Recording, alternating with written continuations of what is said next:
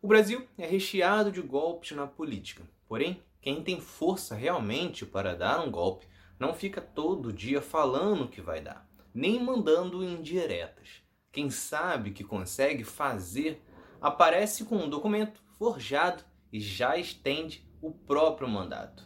Foi assim em 1937, quando Getúlio Vargas apresentou o Plano Cohen.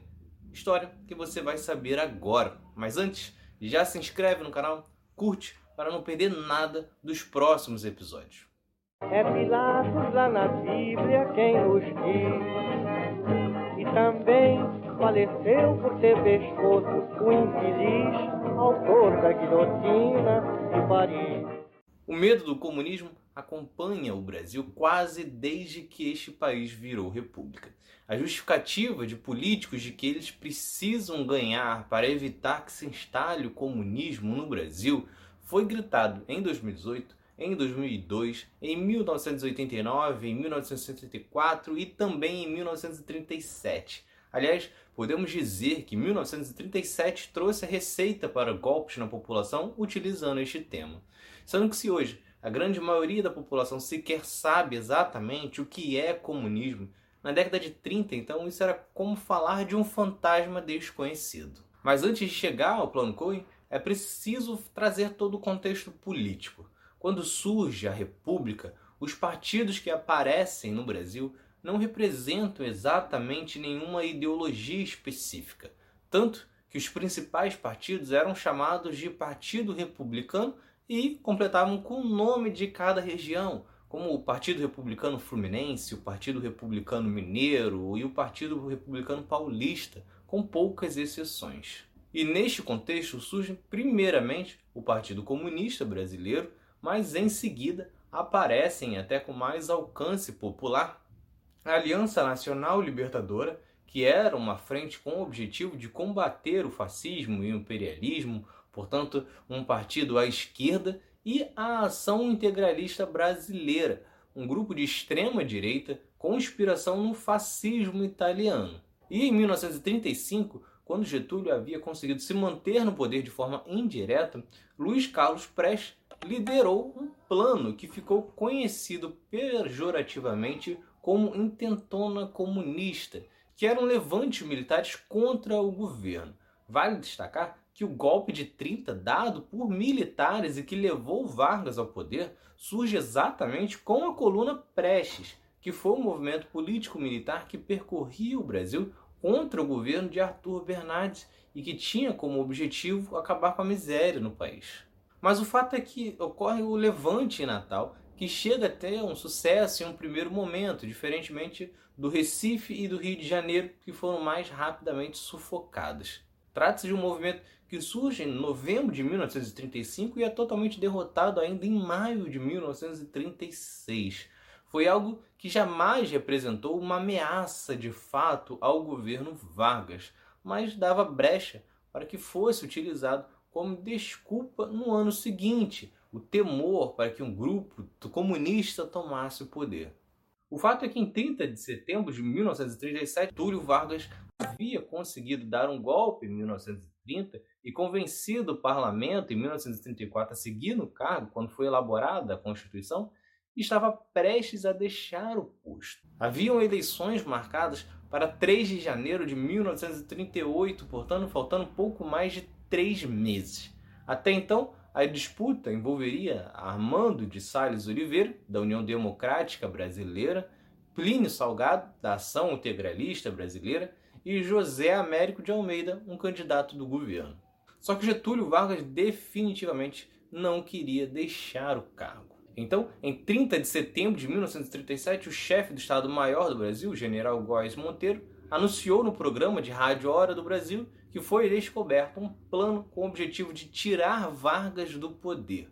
O plano era batizado de Plano Cohen, que havia sido arquitetado pelo Partido Comunista Brasileiro junto de organizações comunistas internacionais.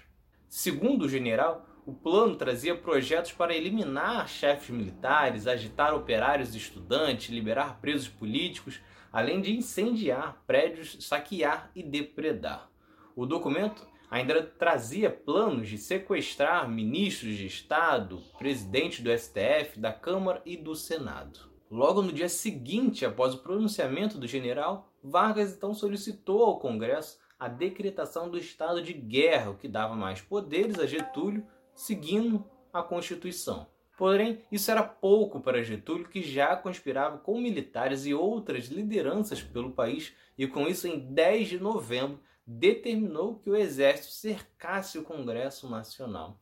Além disso, estabeleceu uma nova Constituição, dando início ao que ficou conhecido como Estado Novo. Nesta nova carta, Getúlio tinha ainda mais poderes, como por exemplo de suspender a imunidade parlamentar, autorizar a invasão de domicílios, a prisão e o exílio de opositores. Além disso, todos os partidos políticos também estavam eliminados. E Vargas então tinha carta branca para fazer o que quisesse com o Brasil.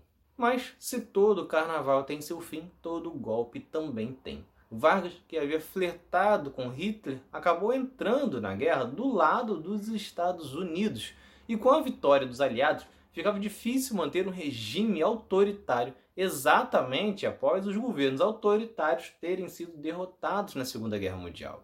Isso soma-se à pressão interna, aliás, somente próximo do fim do Estado Novo que a farsa foi revelada. Afinal, é só quando o barco começa a afundar que os ratos começam a abandoná-lo. E foi o que fez o general Góes Monteiro. Ele assumiu que o documento foi forjado, né, tendo sido escrito pelo capitão Olímpio Mourão Filho, que era chefe do serviço secreto da ação integralista, ou seja, um golpe costurado pela extrema-direita. Para dar mais credibilidade à farsa, eles batizaram de Plano Cohen em uma referência ao comunista Bela Cohen. Só que após a revelação, começou o jogo de empurra-empurra da responsabilidade. O general Góes afirmou que o documento batizado de Plano Cohen havia sido entregue pelo capitão Olímpio Mourão. O capitão, por sua vez, assumia que havia escrito o plano, porém que era para ser usado internamente entre os integrantes da ação integralista brasileira, mas que o general se apropriou do documento e utilizou de forma indevida. Porém, como capitão está abaixo de general na hierarquia militar, ele não poderia denunciar Góes publicamente. Mas o que acontece é que Vargas então convoca as eleições para 1945 e termina o Estado Novo. O que você observa neste golpe e em todos que ocorreram no Brasil é que esses ocorrem sempre conduzidos por uma extrema direita que tem dificuldades de conseguir apoio popular se aliam então a pessoas com sede de poder, mas o principal é que sempre escolhe desprezar a escolha do povo. Nenhum político que defende um golpe em um regime democrático pode ser respeitado. Se o interesse é de fazer o melhor para o povo, é o povo que tem que escolher. Qualquer coisa diferente disso é apenas atuar em prol de interesses próprios. Só que o mais importante de tudo é que o Brasil definitivamente precisa punir os golpistas, desde o senador Chorão, que não aceita o resultado, até o que exalta a tortura. Isso porque o mesmo Mourão que participou do golpe do Plano Cohen estava depois comandando as tropas para o golpe de 1964. Se vocês gostaram, curtam, se inscrevam para não perder nenhum episódio do outro lado da história.